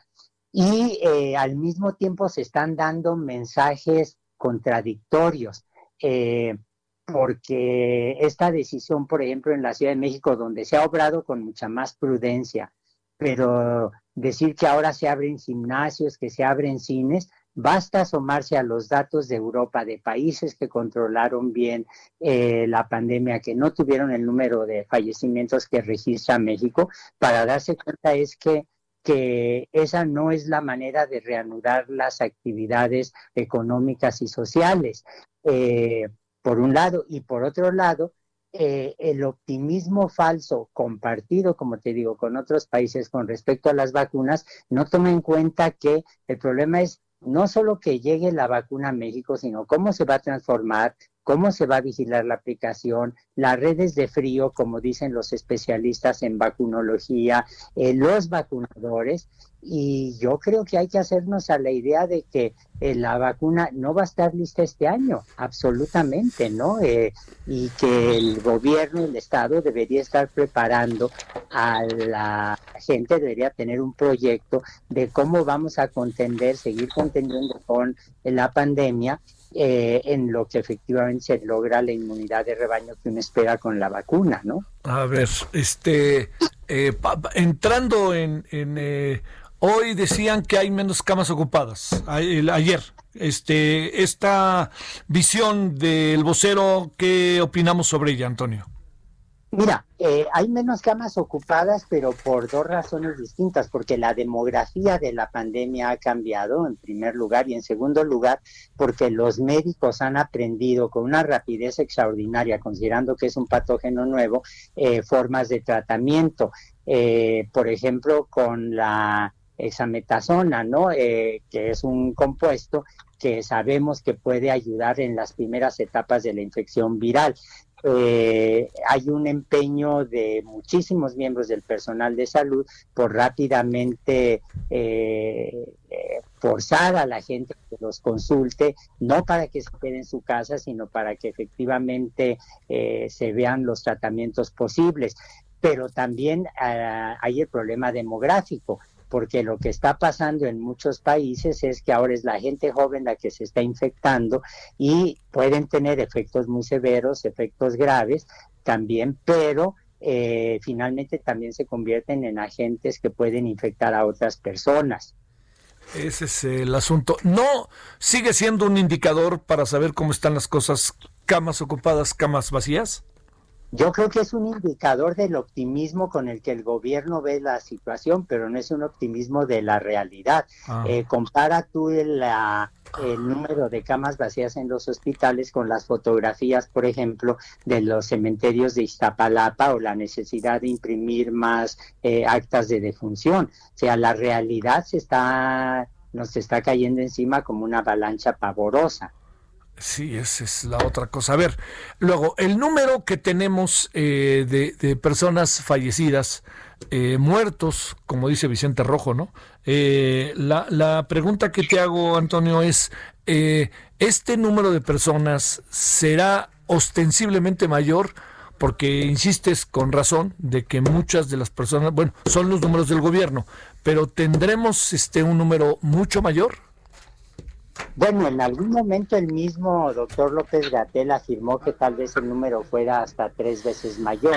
Eh, pero a mí me gusta mucho esa frase de los ingleses, un muerto son demasiados muertos. Sí, claro. Eh, aquí llevamos cuando menos, cuando menos, más de 70 mil muertos. Cuando menos, es una tragedia sin límite. Sí. A mí me deja azorado el que las autoridades de salud no hayan dado un giro de 180 grados con respecto a lo que están haciendo.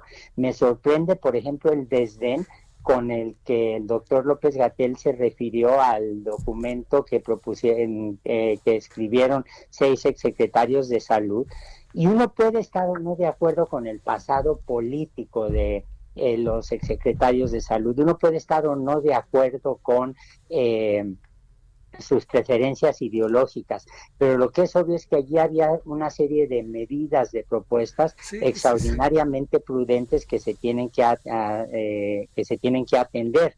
Mira, eh, vamos a ver el problema de la vacuna. Eh, lo que el doctor López Gatell ha dicho cuando menos en dos ocasiones es que eh, quien va a supervisar eh, la distribución, aplicación de las vacunas es el CONACYT todo mundo sabe que es perfectamente visible las alianzas políticas, la cercanía ideológica que tiene el doctor López Gatel con la doctora Álvarez Bulla y todo mundo sabe, si se asoma la legislación, que el CONACYT no es un organismo que pueda certificar ni ventiladores, ni vacunas, ni programas de vacunación. Para eso tenemos el Consejo General de Salubridad y para eso tenemos, por ejemplo, las Academias Nacional de Medicina, la Academia Nacional de Cirugía, sociedades científicas, la Academia Mexicana de Ciencias.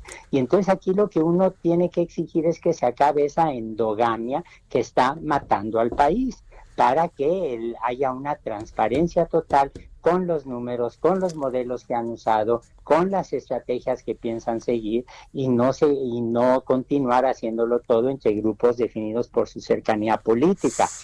Eh, hay un punto adicional aquí que yo creo que es te habla el oportunismo de, la clase política y un oportunismo que se extiende a, desde luego a todos los partidos. Pero, por ejemplo, el 9 de septiembre, eh, Mario Delgado, que es el coordinador de los diputados de Morena, eh, al ser eh, cuestionado sobre el origen del dinero para comprar las vacunas, dijo, va a salir del- de, la desaparición de los 55 fideicomisos. que- dice, no puede ser. Es estar usando como moneda de cambio la salud y la vida de los mexicanos. Ahora, mi argumento es muy sencillo. Eh, de to- los pueblos tienen memoria, los ciudadanos se acuerdan de las cosas. Todo esto va a contar en las elecciones del año próximo y del 2024. Así de sencillo, así de sencillo. La sombra de los muertos va a pesar sobre las- esas campañas políticas. La respuesta del vocero a lo que la revista, esta destacada revista inglesa de ciencia, plantea sobre la muerte, que México es el país con más personas muertas que trabajan en el sector salud. ¿Qué, qué, qué opinión te merece eso, eh, Antonio? me merece un desprecio total, me merece una desconfianza absoluta, porque evidente, estamos hablando de Lancet y The Lancet es una Sí, de las Lancet, sí. revistas más serias que hay. Un, las revistas se pueden equivocar, los editorialistas se pueden equivocar, los científicos se pueden equivocar, pero aquí las pruebas son contundentes. La eh, las excusas que el doctor López Gatel está y sus colaboradores están acostumbrados a dar no solamente son risibles, sino que en este caso son trágicas. Eh, hay otro factor que no es trivial y es la fatiga del personal de salud. La fatiga física, la fatiga emocional, a la que hay que agregar efectivamente el número de fallecimientos tan grandes. Y luego hay otro problema que no es trivial. Mira, van a pasar cuando menos eh, seis meses más antes de que podamos tener clases presenciales en las facultades de medicina eh, y se puedan preparar a los alumnos para que entren a los hospitales a ayudar a los médicos. Es la manera en que con este sistema de, de, interna- de internados, de residencias, etcétera, como vas entrenando al personal de salud del futuro. Esto tiene ya un retraso de cuando menos un año, el que ha pasado, antes de que tengamos esta, este, inco- esta incorporación de sangre fresca para atender a los pacientes. Eh, este, el, el, el, presidente también está en la misma, ¿no? Digo, obviamente el vocero está en la línea del presidente. Eh, nos esperan días todavía más azarosos, ¿no, Toño, por lo que estoy viendo? Yo tengo una visión muy trágica del futuro, a menos de que haya un giro radical de parte de las autoridades. El presidente sigue empeñado con lo del avión y sigue empeñado con juzgar a los presidentes, expresidentes, que los juzguen, pero eso que sea la ley la que siga su camino normal, que no vengan con distractores. El presidente tendría que tomar en cuenta que atrás de cada discurso que hace, eh, y todos los políticos, hay que decirlo, para distraer de la situación, lo que tenemos es el peso de más de 70 mil muertos. Eso es lo que no podemos olvidar. Mira, hay un documento que la gente aquí en México no conoce todavía, no porque sea secreto, sino simplemente no se ha divulgado, que está preparando la Organización Mundial de la Salud y otro que ya se puede acceder a él, que prepararon la Academia Nacional de Ciencias de Estados Unidos, la Academia Nacional de Medicina de Estados Unidos y la Academia Nacional de Ingeniería, donde ya están definiendo en qué orden, cómo se podrían eh, eh, dar las campañas de, vacunación cuando haya campañas de vacunación. Y por ejemplo, ellos dicen, a ver, el 5% de la población más o menos eh, serán personal de salud, esos tendrían prioridad, incluyendo los dentistas, por cierto, que la gente nunca habla de ellos. después, los grupos de riesgo por enfermedad o por edad, digamos los diabéticos, las personas de la tercera edad, sobre todo los que viven en ambientes densamente poblados. Eh, después, los trabajadores de servicios esenciales, choferes, soldados, policías, los maestros, eh, los prisioneros, porque las prisiones se están convirtiendo en un foco de eh, infección pavoroso, las residencias de ancianos, las casas de retiro, y ya después adultos jóvenes, niños, trabajadores esenciales, etcétera. Este es un orden aproximado, porque, por ejemplo, los grupos de riesgo por enfermedad y el personal de salud se pueden, eh, pueden ser vacunados eh, al mismo tiempo. Pero este es el tipo de cosas que no hemos visto en México. No hemos visto en México. Yo, yo no conozco, y de veras, yo no soy infectólogo, no soy epidemiólogo, este, no soy médico, pero he seguido como muchísimos de mis colegas, de mis amigos, de mis conocidos, sigue uno las políticas que definen y no se habla de esto. Entonces, eh, exactamente eh, lo que requerimos es una transparencia absoluta, ya no nada más por un principio democrático, sino de supervivencia elemental de la sociedad. Híjole, bueno, este, eh, no, no, digamos, Hoy regresó la UNAM, por cierto, Antonio. Eh, sí, pero regresamos de manera virtual. Virtual, claro. me parece un acto de prudencia enorme de parte de las autoridades, de la comunidad, pero por ejemplo en la UNAM algo que nos preocupa mucho este, y a mí quien me lo ha hecho notar de manera muy clara es una amiga, una colega, la directora de la Facultad de Ciencias, es que no todos los alumnos tienen computadoras y no todos los alumnos tienen internet. Claro. Entonces, por, por ejemplo, en lugar de seguir gastando en el aeropuerto o en el tren Maya, que se dé internet a todo el país que se, que se garantice Internet a todo el país. Eh, hay muchísimos, muchísimos colegas, sé de la Facultad de Ciencias, que es donde yo estoy asignado, donde doy clase, pero estoy seguro que está pasando en todas las escuelas, de la gente que está donando computadoras, reciclando computadoras para prestarle a los alumnos. Eh, no es posible que tengas alumnos que no tengan acceso a la educación por línea, que tiene muchos defectos, ni duda cabe, que prefiere uno estar viéndole el rostro, no, no quiero decir la cara, a los alumnos y que lo vean a uno sin duda alguna. Pero estamos en lo mejor que se puede y eso hay que mejorarlo para que todos tengan eh, derecho a, una educación. Sí, sí, sí. Híjole, bueno, Toño, este días van a continuar los días difíciles. Fíjate, cada vez que yo, además luego me doy cuenta cuando presentan los datos, que los presentamos diarios aquí en el programa de televisión, los presento y me doy cuenta que los lunes bajan mucha información, pero el martes otra vez se viene con toda la información, o sea, inevitablemente va para arriba, ¿no?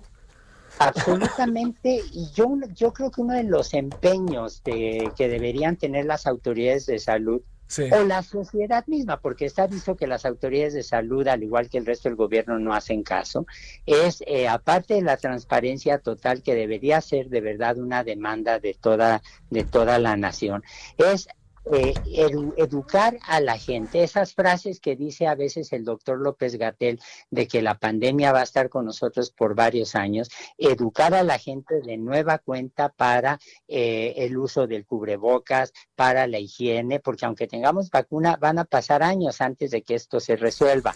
Mira, estoy preparando un artículo de divulgación y me encontré con la receta, el mecanismo, la estrategia que definió un médico inglés a finales del siglo XVIII, en 1793. Un médico muy brillante, John Haggard se llamaba, y su plan se propone, se llama un esbozo de un plan para exterminar la viruela ocasional de la Gran Bretaña. Déjame leer el parrafito que es brevísimo. Uno, Inoculación sistemática de todo el país. Dos, aislamiento de pacientes. Tres, descontaminación de objetos potencialmente contaminantes. Cuatro, inspectores supervisados responsables de distritos específicos. Cinco, recompensas por el cumplimiento de las reglas de aislamiento de las personas pobres. Seis, multas por transgresión de esas reglas. Siete, inspección de embarcaciones en puertos y agregó oraciones todos los domingos. Qué barro. Oye, pues este, se, se repite la historia, ¿no? se repite la historia y sustituye recompensas por el cumplimiento por, eh, yo que sé, un seguro de desempleo que se debió haber implementado, este, sustituye el aislamiento de de distritos específicos por atención especialmente en los barrios menos privilegiados de, las ciudades todo el mundo sabe que en Iztapalapa, por ejemplo, el número de personas infectadas es enorme, es la gente allí es mucho más frágil económicamente que en otros lugares como Polanco, Las Lomas, qué sé yo. Entonces, todo esto sigue siendo aplicable perfectamente hoy. Lo sabemos desde hace 250 años. Es la obligación del Estado mexicano aplicarlo ahora porque van más de 70 mil fallecimientos. Antonio Lascano, te mando un gran saludo y el agradecimiento que estuviste con nosotros esta tarde. Encantado, bueno, debo decir encantado, ¿no? Porque es terrible tener que hablar de esto, pero yo creo que hay que hacerlo. Sí, no, no, no, no, y no hay que bajar la guardia, ¿eh? No hay que bajar la guardia, pase lo que pase en el entorno. Gracias de nuevo, Antonio. Cuídate mucho, Javier. Tú también, todo. por favor. Biólogo científico mexicano especializado en biología evolutiva y divulgador de la ciencia y una de estas conciencias lúcidas críticas respecto a la situación que vivimos. 17.51 en la hora del centro. Solórzano, el referente informativo. Vámonos hasta Puebla. Claudia Espinosa, ¿cómo estás, Claudia? Buenas tardes. Muy bien, Javier, buenas tardes a ti y a toda la auditoría del Heraldo Radio para darte a conocer que pues las lluvias siguen aquí en Puebla y las autoridades han reportado caída de piedras y derrumbes menores en los municipios de Aguacatlán, Juan Galindo, Tehuacán, Tlatlauquitepec, Xochiapulco, Zacatlán y Zaragoza. De hecho, pues han tenido que evacuar a nueve familias del municipio de Coetzalan por pues, las lluvias del fin de semana. De acuerdo con el secretario de Gobernación, David Méndez Márquez, pues se trabaja con la Dirección de Protección Civil en el Estado y en los diferentes municipios. Es que por lo menos hay dos comunidades que quedaron parcialmente incomunicadas en la zona de Tulcingo del Valle, debido a que el puente que las eh, al resto de las comunidades se cayó con las lluvias del fin de semana. También en la zona de Tetela de Ocampo, esto de la Sierra Norte del Estado, pues una de las vialidades de las carreteras que conecta este municipio con la zona de Chinautla también tuvo un desgajamiento por los cerros y bueno, pues ya trabaja Secretaría de Infraestructura en esa zona. Afortunadamente en este caso hay otros caminos para llegar, sin embargo, pues están revisando los cauces del río Nejapa, del río Mixteco y también de parte del río Toyar, aquí en la capital de Puebla, debido a que las lluvias no han cesado y se espera que todavía esta semana sigan las precipitaciones pluviales. Se han establecido albergues en la Sierra Norte y en la Sierra Negra, pues para tratar de alentar a la población en caso de ser necesario llevarla a esas zonas, pero por lo pronto, bueno, pues no se reportan afortunadamente ninguna persona fallecida, solo estas nueve personas que estarán regresando en el transcurso de los siguientes días una vez que baje el cauce de los ríos que pasan muy cerca de su vivienda. Es la situación que se vive aquí en Puebla debido a las lluvias, Javier. Oye, la, situación en Puebla capital es, es igual, también mucha lluvia, sí. Así es, en la capital también está lloviendo, de hecho, pues se han registrado diversos encharcamientos en vialidades principales y pues que han eh, sucumbido, sobre todo por el acumulamiento de basura en las zonas de desagüe y bueno, pues también, aunque no se han registrado viviendas que se inunden, también la situación pues ha estado lloviendo prácticamente desde la semana pasada todos los días, Javier. Hasta luego, Claudia, buenas tardes, saludos a Puebla. Muy buenas tardes. Ya nos vamos. Antes de irnos, le quiero recordar que estamos desde hoy en el 88.3 FM en Tuxtla Gutiérrez, en el 96.3 FM Tapachula, Chiapas y en el 98.1 allá en Tehuantepec. Gracias, en verdad. Eh, que está con nosotros y que nos acompaña y les agradecemos mucho que desde hoy estén con nosotros y esperamos responder precisamente a su confianza.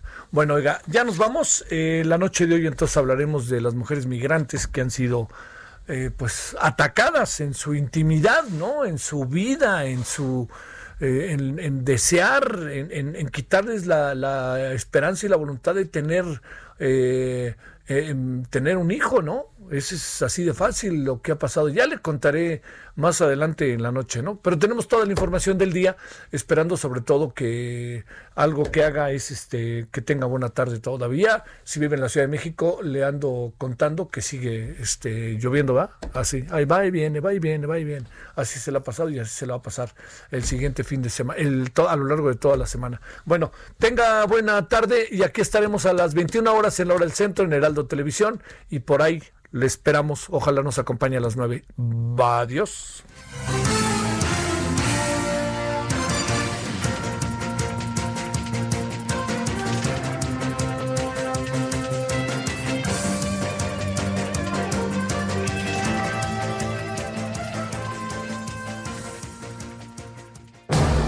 Hasta aquí, Solórzano, el referente informativo. Heraldo Radio. La HCL se comparte, se ve y ahora también se escucha. When you make decisions for your company, you look for the no-brainers. If you have a lot of mailing to do, stamps.com is the ultimate no-brainer. Use the stamps.com mobile app to mail everything you need to keep your business running with up to 89% off USPS and UPS. Make the same no-brainer decision as over 1 million other businesses with stamps.com. Use code program for a special offer. That's stamps.com, code program.